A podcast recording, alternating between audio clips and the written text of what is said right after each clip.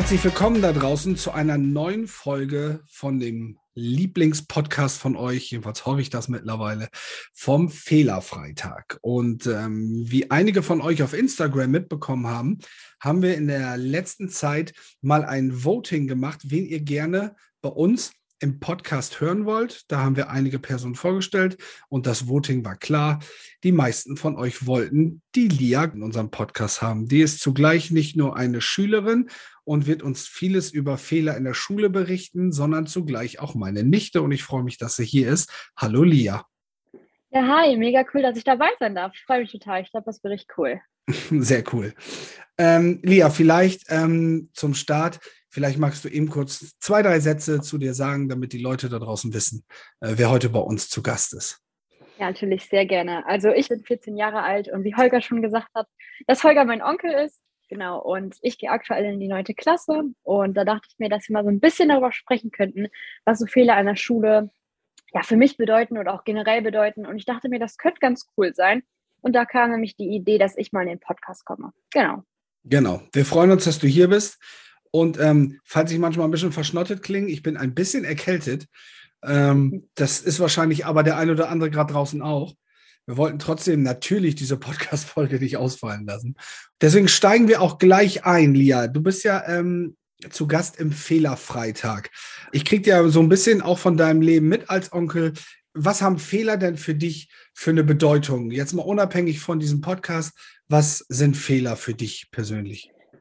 Also ich finde das ganz schwierig zu beurteilen. Natürlich sind Fehler etwas sehr Wichtiges und auch etwas sehr Menschliches. Und was bei mir, also Fehler sind mir im Leben tatsächlich relativ wichtig, weil ich finde, der beste Satz ist eigentlich, aus seinen Fehlern kann man lernen. Also wenn man etwas falsch gemacht hat, wenn man einen Fehler gemacht hat, dann kann man immer wieder daraus lernen. Und das finde ich eigentlich auch was Tolle an Fehlern. So blöd das jetzt klingen mag. Ich meine, vielleicht sind Fehler nichts Gutes. Ich meine, das wird ja immer so gesagt, aber eigentlich sind Fehler was relativ Gutes. Weil wenn man einen Fehler macht, dann kann man ja daraus eigentlich nur lernen. Mhm. Wie ist das? Du bist ja Schülerin und du hast gerade gesagt, in mhm. der neunten Klasse. Wenn ich an meine neunte Klasse denke, naja, das Zeugnis war jetzt nicht so stark. Wie geht es anderen Freundinnen und Kolleginnen und Schülerinnen von dir? Wie findest du, gehen die mit Fehlern um? Sprecht ihr darüber? Ist das ein Thema bei euch? Ja, doch. Also es ist schon ein Thema bei uns, weil eigentlich, wenn man so direkt mal drüber nachdenkt, wird man ja auch nach seinen Fehlern beurteilt. Ich meine, wenn man jetzt eine Klassenarbeit schreibt, werden ja die Fehler angestrichen und ähm, von abhängig, wie viele Fehler man macht, kriegt man dann auch die Note. Also eigentlich sind Fehler etwas sehr Wichtiges in der Schule oder was heißt sehr wichtig, etwas, etwas sehr Bedeutendes. Und man spricht natürlich auch viel darüber. Also wenn man jetzt eine Klassenarbeit oder so wiederbekommt, spricht man unter Freunden natürlich schon viel darüber, welche Fehler hast du gemacht und was hast du da für Fehler gemacht und mhm. warum ist das denn jetzt ein Fehler und hat die nicht das gleiche wie ich, aber warum ist meins dann ein Fehler? Also es ist schon ein großes Thema, würde ich sagen. Ah, okay, also ihr unterhaltet euch auch darüber, nicht nur, was für Fehler du gemacht hast, sondern zum Beispiel auch, warum ist das bei mir zum Beispiel in der Arbeit jetzt ein Fehler und bei dir nicht? Das ist auch Thema. Genau, auf jeden Fall. Also ich kann dazu sonst gerne auch mal ein Beispiel sagen. Da haben wir ja, nämlich in Geschichte eine Klassenarbeit wieder bekommen. Und da war es nämlich so, dass eine Freundin und ich eigentlich relativ was Gleiches geschrieben haben, aber der Satzbau war halt ein bisschen anders und ich habe halt den Punkt bekommen und meine Freundin nicht und das hat ihr halt eine komplette Note gekostet. Also da sind Fehler schon echt eine große Bedeutung, auch in Klassenarbeiten. Und ich meine, das ändert dann auch immer den Notenschnitt und vielleicht auch irgendwann mal, wenn es tatsächlich Abitur wäre, auch die Zukunftspläne, sage ich mal. Jetzt haben wir ähm, da draußen bestimmt auch den einen oder anderen Lehrer, der uns zuhört. Und ähm, ich finde, wir haben auch ganz tolle Lehrer in unserem Land. Trotzdem in die Frage, wenn du die Geschichte gerade so erzählst, das ist ja sehr viel Interpretationsspielraum, was Fehler angeht. Du sagst es selbst, mhm. der eine Satzbau war ein Punkt, der andere war keiner. Glaubst du, dass auch die Lehrer Fehler jeder für sich anders interpretieren oder gibt es da so eine einheitliche Bewertung, wie man mit Fehlern umgeht? glaube, das ist ganz schwierig. Also so eine einheitliche Bewertung, was jetzt ein Fehler ist, das kann man eigentlich gar nicht machen. Und das kann man auch Lehrer, als Lehrer auch nicht, sage ich mal, dahinterhergehen, dass das jetzt ein Fehler ist. Ich glaube, einerseits ist es natürlich ganz fachunabhängig und andererseits ist es auch so, wenn man jetzt zum Beispiel sieht, ah, okay, der hat sonst echt alles richtig gemacht und der hätte eigentlich auch die Eins, sage ich mal, bekommen, ähm, dass man dem dann nochmal deswegen abhängig ähm, die ein oder andere Note nochmal vergibt. Also ich glaube, das ist wirklich sehr, sehr unterschiedlich. Mhm. Ja, spannend. Gerade, du hast gerade einen ganz tollen Satz gesagt. Du hast gesagt, irgendwie ist es dann ja auch zukunftsabhängig. Mhm, also wenn es denn, wenn es denn im Abi, da bist du ja noch ein bisschen von weg. Ähm, Zum Glück. Ja, kommt schneller als man denkt. Aber ähm, äh, wie du das schon sagst, da geht es ja auch um die Zukunft. Ne? Und ähm, Auf jeden Fall, ja. wie, wie wird das denn, als ich in die, in die Schule gegangen bin, in der neunten Klasse war, das ist schon ein paar Jahre her. Mm, sehr, sehr, sehr, sehr viele Jahre her.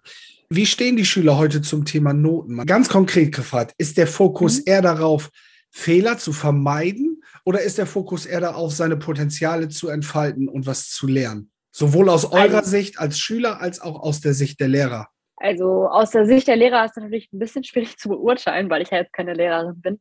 Aber aus der Sicht der Schüler wünscht man sich natürlich immer, dass das, was man kann, auch wirklich, dass dadurch sein Potenzial, sag ich mal, ja, ausgebaut wird. Das ist natürlich in der Oberstufe ganz schön, dass man dann seine Leistungskurse wählen kann und wirklich sich auf das, ja, wie sagt man das, sich auf das, also auf da, darauf konzentrieren kann, was man gut kann, was man mhm. später auch vielleicht machen möchte und nicht auf das, was man jetzt nicht so gut kann.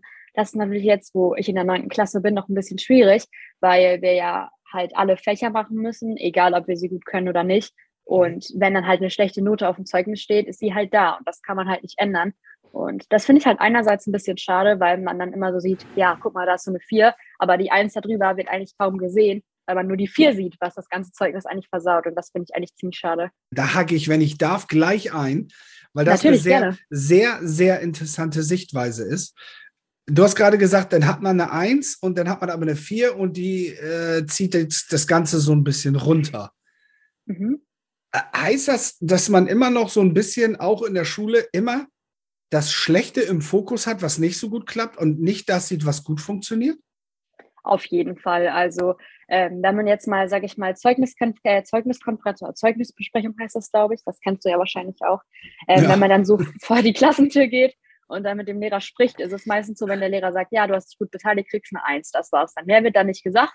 Dann setzt du dich wieder auf deinen Platz, freust dich vielleicht fünf Minuten lang und dann wird es erstmal nicht so lange gesehen. Aber wenn du eine vier, sag ich mal, hast, zum Beispiel eine fünf in der Arbeit geschrieben hast und auf dem Zeugnis eine vier hast, dann ist es so, ja, da musst du dich ja echt nochmal reinhängen und sowas und das geht ja eigentlich gar nicht und mhm. dann wird eigentlich eher nur das angeguckt. Also wenn du dann zum Beispiel auch zu Hause bist, ich meine, ich habe das Problem jetzt nicht, worüber ich sehr, sehr froh bin, aber wenn du dann nach Hause gehst und gesagt, ja, ich habe eine Eins geschrieben in der und der Arbeit, dann freut man sich erstmal, wenn man dann aber sagt, ja, ich habe in dem und dem Fach aber eine Fünf in der Arbeit geschrieben, wird einfach nur noch über die Fünf geredet und nicht über die Eins und das finde ich mhm. ja, ein Stück weit auch ziemlich schade, sage ich mal, weil ich meine, die Eins ist ja die gute Leistung, wo man sich auch darauf konzentrieren sollte. Ich meine, dafür hat der Schüler gelernt, das andere vielleicht auch, aber das liegt dem Schüler und das finde ich teilweise wirklich ein bisschen schade, ähm, wenn ich das so von Eltern, von Freunden höre, dass sie sagen, ja, sie sind wirklich sehr enttäuscht von der Schülerin, ja, aber warum sind sie denn stolz auf das, was die Schülerin eigentlich kann?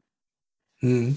Jetzt habe ich, ähm, und ich glaube, ich darf die Geschichte draußen erzählen. Ich unterstütze ja auch und arbeite ehrenamtlich viel an Universitäten, Studierenden, auch in, in Gymnasien, auch viel mit Schülern und Schülerinnen zusammen. Und ein Lehrer, dessen Namen ich natürlich nicht sage, hat mal ganz ehrlich zu mir gesagt, Holger, die mündliche Beteiligung ist eine komplett individuelle Betrachtungsweise. Wenn du einem Schüler, blöde gesagt, was Böses haben wollen würdest, könnte keiner nachvollziehen, weil du objektiv bewertest, ob der mündlich sich gut beteiligt. Da fängst du doch schon an. Was heißt denn gut? Gut heißt ja für verschiedene Menschen was unterschiedliches. Glaubst du, dass wir auch so ein bisschen den Shift brauchen hin zu positive mehr zu dokumentieren. Also eigentlich müsste man ja bei der Eins sagen, Mensch, du hast eine Eins, weil du das und das toll gemacht hast. Ich bin sehr stolz auf dich wegen das und das. Aber das wird schnell abgetan, während über die Vieren oder Fünfen bis ins Markt diskutiert werden. Brauchen wir da einen mhm. Shift? Man darf ja über die negativen Sachen reden. Ich glaube, dass das auch wichtig ist. Aber muss der Fokus nicht auf den Dingen sein, die gut funktionieren? Ja, eigentlich hast du vollkommen recht. Also wenn man eine Eins hat, einem Fach und das, was man vielleicht auch später machen möchte, dann sollte man sich viel mehr darauf fokussieren und, sage ich mal, mit seinen Eltern darüber sprechen und sagen, ich habe darin eine Eins und das könnte mir das und das bringen. Und dann habe ich vielleicht eine sehr gute Note auf dem Zeugnis. Und ähm, eigentlich finde ich, sollte man sich wirklich, also du hast eigentlich komplett mhm. recht, sich viel mehr darauf fokussieren. Natürlich, schlechte Noten sind nichts Gutes. Da kann man, also man soll ja jetzt nicht fünf und sechs auf dem Zeugnis haben, das will ich damit ja jetzt auf gar keinen Fall sagen. Aber dass man einfach sagt, hey, vielleicht bist du in Mathe nicht so gut, vielleicht kannst du das nicht so gut oder vielleicht ist auch einfach mal der Lehrer nicht ganz so gut und du kommst nicht so mit dem klar oder der Lehrer kommt mit dir nicht so gut klar. Das kann ja auch mal sein. Und ja, ich glaube, du verstehst, was ich meine, oder? Absolut, das ist ja auch alles menschlich. Und für alle da draußen, die uns zuhören, dieser Podcast, das soll jetzt kein Schritt sein, um ein, ein, eine Diskussion Lehrer gegen Schüler oder Noten, keine Noten zu sein, sondern wir wollen ja, einfach locker darüber sprechen und einfach uns mal fragen, was Fehler für uns bedeuten. Äh, nicht, dass das irgendjemand, das ist mir ganz wichtig, dass das draußen keiner falsch versteht. Natürlich braucht man, ähm, ist es schön, gute Noten zu haben, zu lernen in der Schule, aufzupassen, gut mitzumachen. Das steht außer Frage. Wir wollen einfach heute nur, und deswegen freuen wir uns, dass Lia da ist, offen darüber sprechen, wie man mit dem Thema Fehler umgeht. Und ähm, jetzt kommen wir mal so ein bisschen von dieser schulischen, abstrakten Sache mehr zu dir persönlich. Sagen wir mal, du hast eine Arbeit geschrieben, wo du dich gut vorbereitet hast und du hast drei oder vier blöde Fehler gemacht. Wie gehst du denn damit um? Gehst du eher nach Hause und sagst, ja, Fehler passieren, lerne ich draus? Oder fliegt da auch mal die ein oder andere Deo-Flasche gegen die Tür oder was weiß ich? Ja, also tatsächlich kann ich auch hier mal ein ganz gutes Beispiel geben. Das ist noch gar nicht so lange her, also es war auch in der neunten Klasse. Da habe ich mit meinem Vater zusammen sehr, sehr lange für eine Mathearbeit gelernt, weil ich wollte wirklich unbedingt, dass es eine gute Note wird, dass ich auf dem Zeugnis jetzt mal wirklich eine 3 kriege und nicht eine 4 wie letztes Halbjahr. Und ich habe mich wirklich richtig angestrengt. Und ich habe, glaube ich, anderthalb Wochen jeden Tag eine Stunde oder so durchgelernt. Und dann habe ich halt die Arbeit geschrieben, hatte eigentlich ein relativ gutes oder mittleres Gefühl. Da dachte mir so, komm, jetzt kann es endlich mal für die drei reichen. Und dann haben wir halt die Arbeit wiederbekommen.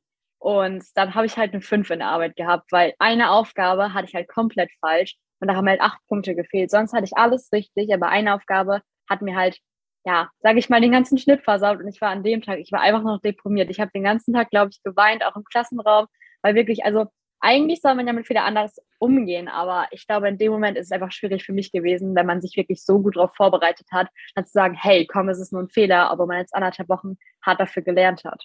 Aber auch interessant, ne, was du sagst. Du hast gerade gesagt, fast alles war richtig, eine Aufgabe nur. Und die hat das alles dann zu einer 5 gemacht. Weiß ich auch nicht, ob das so richtig ist. Ne?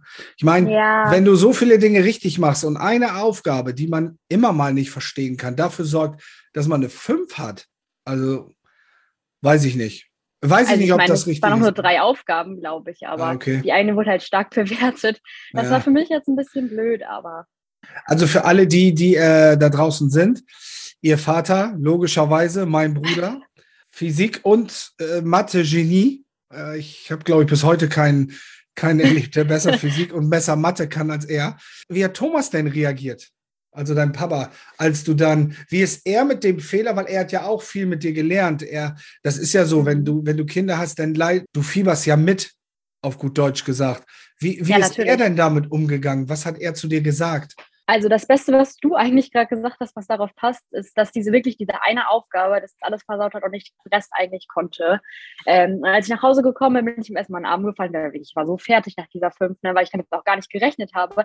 Wenn man jetzt denkt, das wird so eine drei oder so oder vielleicht noch besser, und dann kommt man mit einer fünf, da ist man erstmal total überfordert, finde ich. Und dann bin ich nach Hause gekommen und dann hat er mich erstmal in den Arm genommen, was mir sehr viel geholfen hat, erstmal im ersten Moment. Und dann hat er gesagt, oh, hey, es ist also eigentlich ist es nur eine Aufgabe. Und das Gute, was er gesehen hat, mein Vater ist auch wirklich so einer, der immer positiv sieht. Also das ist wirklich immer so. Zumindest meistens. Und ähm, hat er gesagt, hey, aber dafür hast du zwei Aufgaben richtig gut gemacht. Du hast die komplett richtig gehabt. Und das haben andere vielleicht nicht so gut hinbekommen, aber dafür hast du das richtig gut hinbekommen. Und da habe ich so gedacht, hey, stimmt. Ich meine, das war jetzt nochmal ein anderes Thema und das habe ich komplett richtig hinbekommen. Und dann habe ich dann schon so gedacht, okay, ist eigentlich ganz cool. Ich meine, den Test davor zu dem Thema, wo ich jetzt alle volle Punktzahl habe, den habe ich nicht so gut hinbekommen. Aber dafür liegt das jetzt. Also er hat mir so ein bisschen gezeigt, dass ich echt mal aufs Positive gucken muss und das hat mir viel geholfen. Und ich glaube, das, was Thomas bei dir gemacht hat, das ist das, was wir mehr auch in den Schulen brauchen, glaube ich. Dieser, dieser, dieser Blick auf das, was gut ist. Das ist ja nicht nur in der Schule. Wenn du in der Arbeitswelt umguckst, wenn du die Auszubildenden guckst, vielleicht verfolgen einige von euch da draußen meinen Freund Bruder Jansen und den Obstalsbohmweg ganz oft bekommen äh, Kinder auch von ihrem Elternhaus, bei dir ist jetzt ein tolles Beispiel, weil du auch tolle Eltern hast, aber viele bekommen von zu Hause aus oft auch das Gefühl, immer das, was sie nicht können, auch in den Fokus gerückt wird. Und das, was sie aber können, oft so als normal hingenommen wird. Und mhm. ähm, wie Thomas das richtig gesagt hat, du hast nicht eine Aufgabe falsch, sondern du hast zwei richtig. Dass das mhm. jetzt von der Punkteaufteilung nicht geklappt hat, okay, das ist. Aber glaubst du, dass, dass solche Notenspielchen und dass solche, ja, du hast zwar zwei von drei richtig, aber die eine ist so viel bepunktet, dass du dann eine fünf hast, dass das auch dazu führen kann, dass Menschen, die eigentlich gerne Mathe machen, irgendwann deprimiert werden und irgendwann nicht mehr an sich glauben und dann irgendwann sagen, nee, das ist nicht meins, obwohl es eigentlich ihrs ist? Ja, auf jeden Fall. Also ich würde mal sagen, eigentlich hast du da meine komplette Lebenslage in Mathe gerade beschrieben. Also in der fünften und sechsten Klasse habe ich Mathe geliebt. Es war wirklich gefühlt mein Lieblingsfach. Und ich habe teilweise eine mit voller Punktzahl geschrieben und so. Also es war wirklich echt mein Fach. Und dann irgendwann habe ich gemerkt, oh Mann, was ist das denn? Strahlensätze, Satztest Pythagoras. Ich hatte auf einmal keine Ahnung mehr. Und jetzt ist es tatsächlich so, dass Mathe echt mein Hassfach geworden ist. Also ich glaube, es ist halt einfach so geworden, weil die Noten, natürlich, wenn man eine Eins bekommen hat, dann denkt man sich so, ja, cool, jetzt mag ich das Fach einfach aus Prinzip, weil ich eine Eins bekommen habe. Wenn man eine Fünf bekommt, denkt man so, ja, blödes Fach, mag ich einfach deswegen schon nicht mehr. Und ich finde es, also es ist sehr abhängig, welche Noten man schreibt, inwiefern man das Fach dann mag. Also wenn ich jetzt zum mhm. Beispiel eine Fünf schreibe, ist es direkt blödes Fach. Wenn ich eine Eins schreibe, ist es direkt mein Lieblingsfach. Also das ist ja, sehr notenabhängig, finde ich. Es ist ja auch so, also ich habe ähm, von dem einen oder anderen Schüler gehört und wenn ich mit denen spreche, dann frage ich manchmal, Mensch, warum lernst du denn für das Fach? Warum willst du das können? Neun von zehn sagen, weil ich sonst eine schlechte Note kriege.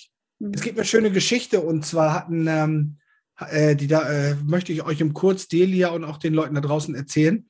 Und zwar hat ein Mann im hohen Alter noch eine neue Frau kennengelernt, die war Französin, weil er mit ihr reden wollte, weil er sie verstehen wollte hat er, glaube ich, innerhalb kürzester Zeit so gut Französisch gelernt und das gekonnt. Nicht, weil er dafür eine gute Note kriegt, sondern weil ihm das für sein Leben was bedeutet hat.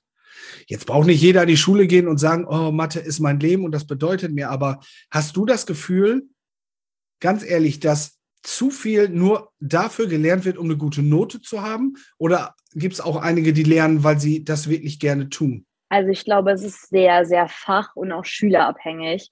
Also bei mir zum Beispiel ist es jetzt so, die Fächer, die ich wirklich gerne mag und wo ich mich auch für interessiere, da lerne ich einerseits, weil ich eine gute Note kriegen will, aber das ist eigentlich so ja, relativ unwichtig, sondern weil es mir einfach wirklich Spaß macht, das zu lernen. Also ich kann jetzt auch mal sagen, AWTH, ich weiß nicht, vielleicht kennst du das nicht, das ist Arbeit, Wirtschaft, Technik und Haushalt teilweise auch.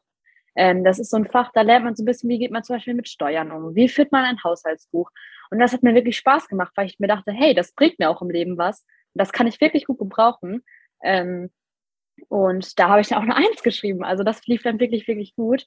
Und ähm, dann zum Beispiel Naturwissenschaften, was mich jetzt nicht so ganz interessiert, weil ich auf gar keinen Fall in die Richtung gehen will, dachte ich mir so, komm, ja, ich lerne für die Note und mehr mache ich dafür auch nicht. Also ich mhm. glaube, es ist auch bei, einer Freundin von mir ist es ganz anders. Also die lernt wirklich dafür, weil sie sagt, also ihr macht gefühlt alles Spaß. Das kann ich auch irgendwie immer noch nicht so ganz nachvollziehen, warum mir wirklich alles Spaß macht. Ich denke mir so, irgendein Hassfach hat man doch wohl, aber die mag irgendwie alles.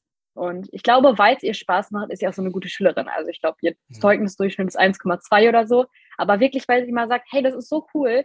Ich habe gelesen, dass in Mathe das und das so ist, wegen dem und dem und habe das nochmal nachgegoogelt. Und das denke ich mir so, das würde ich halt niemals freiwillig machen.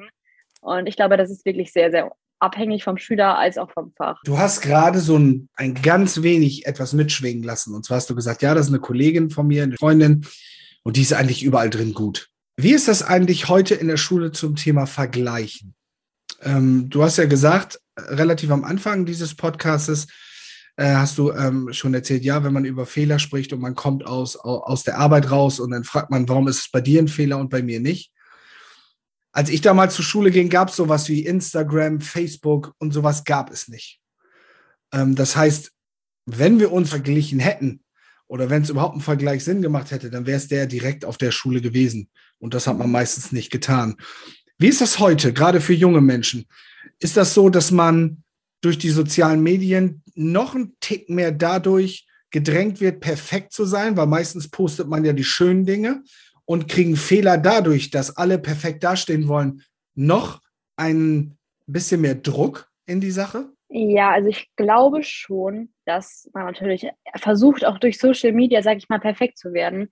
Ich meine, das ist jetzt nicht was wirklich was mit Schulnoten zu tun hat, aber wenn man sieht, wenn man jetzt eine Instagram-Story zum Beispiel guckt, was, das postest du ja auch sehr, sehr viel, ähm, da kennst du dich wahrscheinlich auch ein bisschen aus, wenn man dann so, keine Ahnung, wunderschöne Mädchen, sage ich mal, mit richtig langen Haaren, total guter Style so sieht, dann ist man natürlich, also möchte man natürlich schon perfekt sein. Man denkt sich so, ja, ich will keinen Fehler haben, ich will mega schöne lange Haare haben, ich will immer mein Lieblings-T-Shirt anhaben.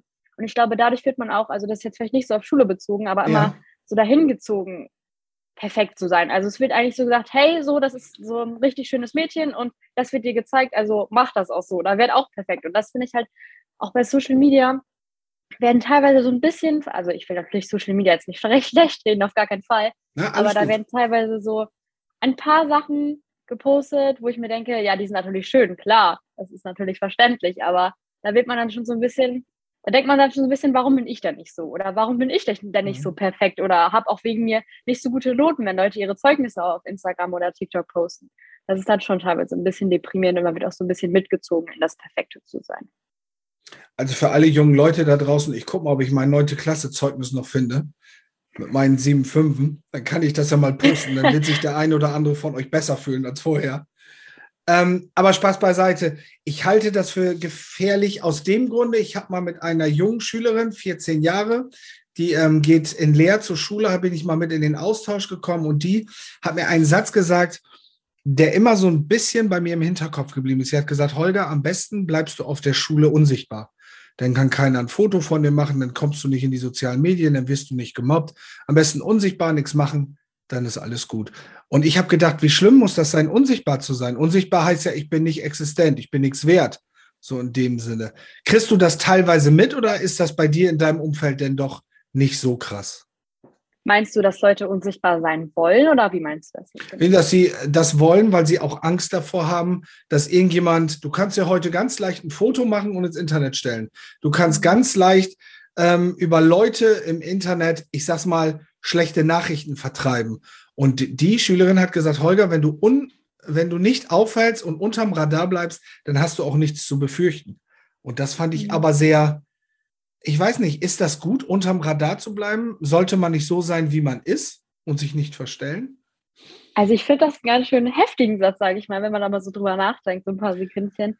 Also ich glaube, unsichtbar zu sein ist nichts Gutes. Ich meine, im ersten Moment sieht man wahrscheinlich nicht gemobbt, man wird nicht schlecht geredet, aber natürlich gibt es auch kein Lob, sage ich mal, für gute Noten oder es wird nicht das Potenzial nicht reingesteckt, was du vielleicht hättest. Und ich glaube, dieses Unsichtbarsein mag vielleicht im ersten Moment gut aussehen, aber ich glaube, in Wirklichkeit so einer Schule zu sein, ist es, glaube ich, nicht der richtige Weg.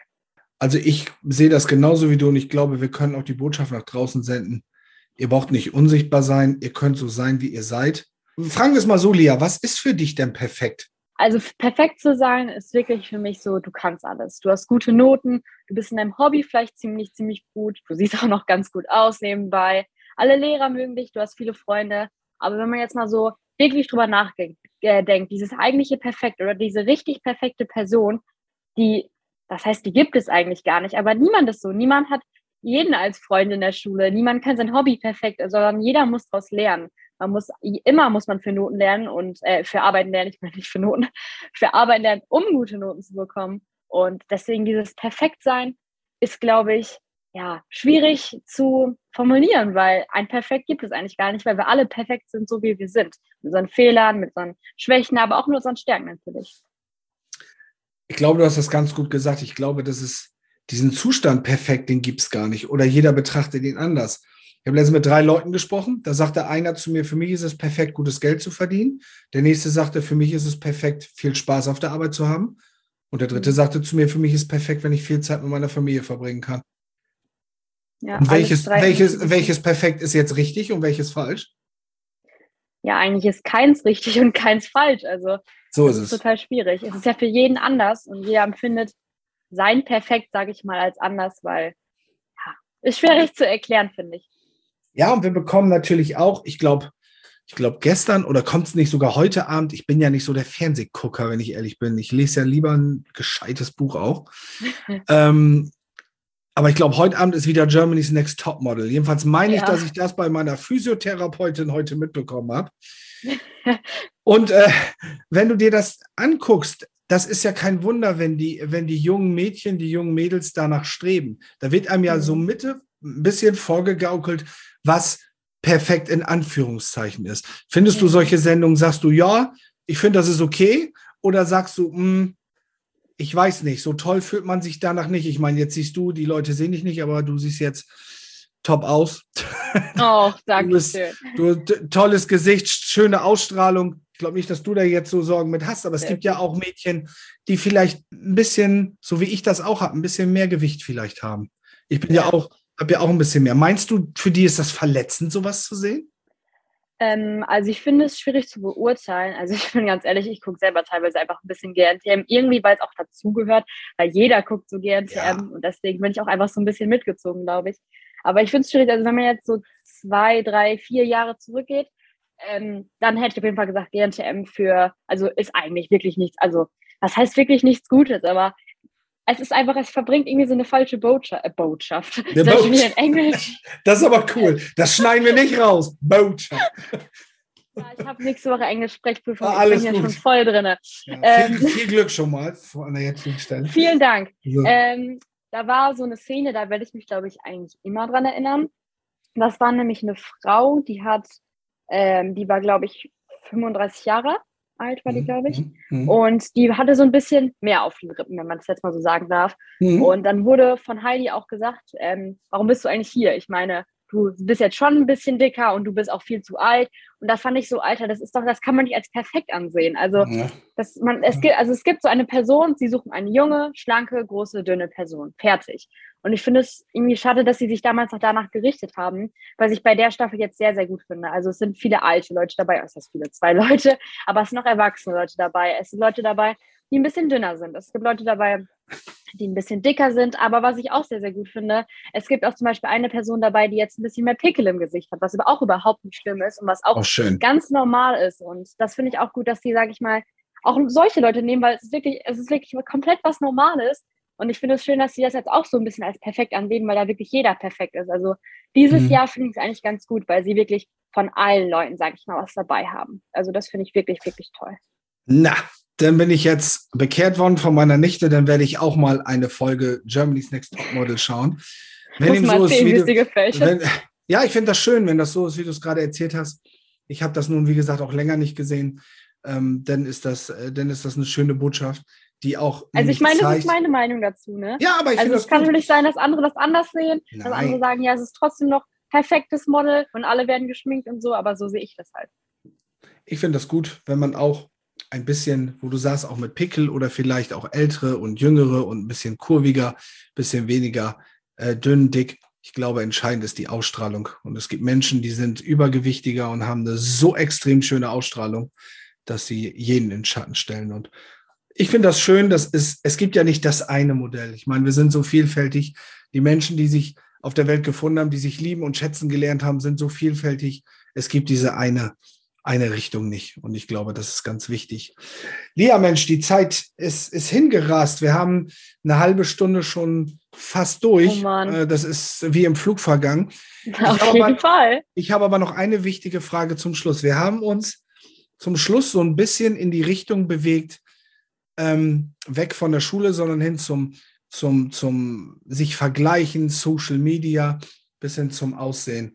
Hast du das Gefühl, dass in der Schule mehr über solche Themen gesprochen werden muss? Also, dass es solche Fächer geben muss wie Selbstliebe lernen, Empathie entwickeln, ich akzeptiere mich so, wie ich bin, Fehlerkultur. Glaubst du, das haben wir schon ausreichend in den Schulen oder glaubst du, dass wir da noch Nachholbedarf haben? Also ich glaube, wir haben da auf jeden Fall noch Nachholbedarf. Ich meine, es geht ja immer mehr. Und ähm, ich meine, klar, Mathe, Natur und sowas ist auch wichtig, aber es ist einfach viel wichtiger, etwas für sein Leben zu lernen. Zum Beispiel sowas wie AWT, was ich schon meinte, finde ich sehr, sehr gut, weil das gibt es in vielen Schulen zum Beispiel gar nicht. Also ich kenne auch Schulen oder Freunde von mir, die auf anderen Schulen sind, die das noch nie gehört haben oder gar nicht wissen, was das ist. Oder zum Beispiel auch, sage ich mal, das Fach Selbstliebe ist auch wichtig. Also, oder selbstbewusst werden auch. Und also das finde ich schon wichtig und ist auf jeden Fall noch ausbaufähig. Und ich hoffe wirklich ganz, ganz dolle, dass das irgendwann mal in den Unterricht kommt. Das wäre sehr, sehr schön. Sehr schön, Lia. Ich sage herzlichen Dank für deine Zeit. Auch danke ähm, von mir, dass ich dabei sein durfte. Mir hat sehr viel Spaß gemacht. Man muss noch mal, du darfst jetzt noch mal dein Alter verraten. Wenn ich bin 14. 14 Jahre. Ich habe selten eine 14-Jährige erlebt, die so professionell in einem Podcast spricht. Also muss ich mal wirklich ein dickes Lob an dich geben. Das hat riesig viel Spaß gemacht. Danke für die Einblicke, äh, die du uns Sehr auch gerne. in die Welt der, des Schülerseins gegeben hast. Ähm, falls der eine oder andere an, der, an dieser Stelle fragt, Mensch, Tamara, die war ja heute relativ ruhig. Ja, das war sie auch, die war nämlich gar nicht dabei. Tamara hat heute mal Pause gemacht. Also heute war ich alleine, äh, hatte aber mit Lia eine charmante Sprecherin, die dabei war und die uns ganz tolle Infos gegeben hat. An dieser Stelle freue ich mich, dass ihr wieder dabei gewesen seid. Ähm, bleibt uns treu. Schaut gerne auch auf meinen Instagram-Kanal at Götze Coaching. Ähm, da findet ihr alles rund um das Thema Fehler, rund um das Thema positive Psychologie. Ich schreibe weiter an meinem Buch. Das Buch wird um, sich um das Thema Fehler drehen und wird, glaube ich, dem einen oder anderen Schüler da draußen auch sehr viel bringen. Ich finde das toll, mit jungen Menschen wie dir, Lia, und wie vielen anderen zusammenzuarbeiten. Macht mir immer viel Spaß und Toll, dass ihr dabei gewesen seid. Wenn es euch gefallen hat, dann Daumen hoch. Wir freuen uns immer über eine schöne Bewertung auf Apple Podcast, Deezer, Spotify, Amazon Music, whatever. Und ähm, wenn es euch nicht gefallen hat, dann schreibt uns doch gerne an, sagt, was wir verbessern können. Oder ihr wollt selber mal in diesem Podcast interviewt werden. Ihr habt was zu sagen, schreibt einfach eine Mail an info@holgergötze.de. Götze mit OE. Das war's für heute. Das war die nächste Folge vom Fehlerfreitag. Nochmal vielen Dank, Lia. Vielen Dank, dass sehr du hier gerne. warst. Hast du toll gemacht und schön. viel Erfolg für deine Sprechprüfung in Englisch. Und Dankeschön. Viel Erfolg weiterhin in der Schule und allen anderen da draußen. Bleibt schön gesund und bis bald. Tschüss. Ciao.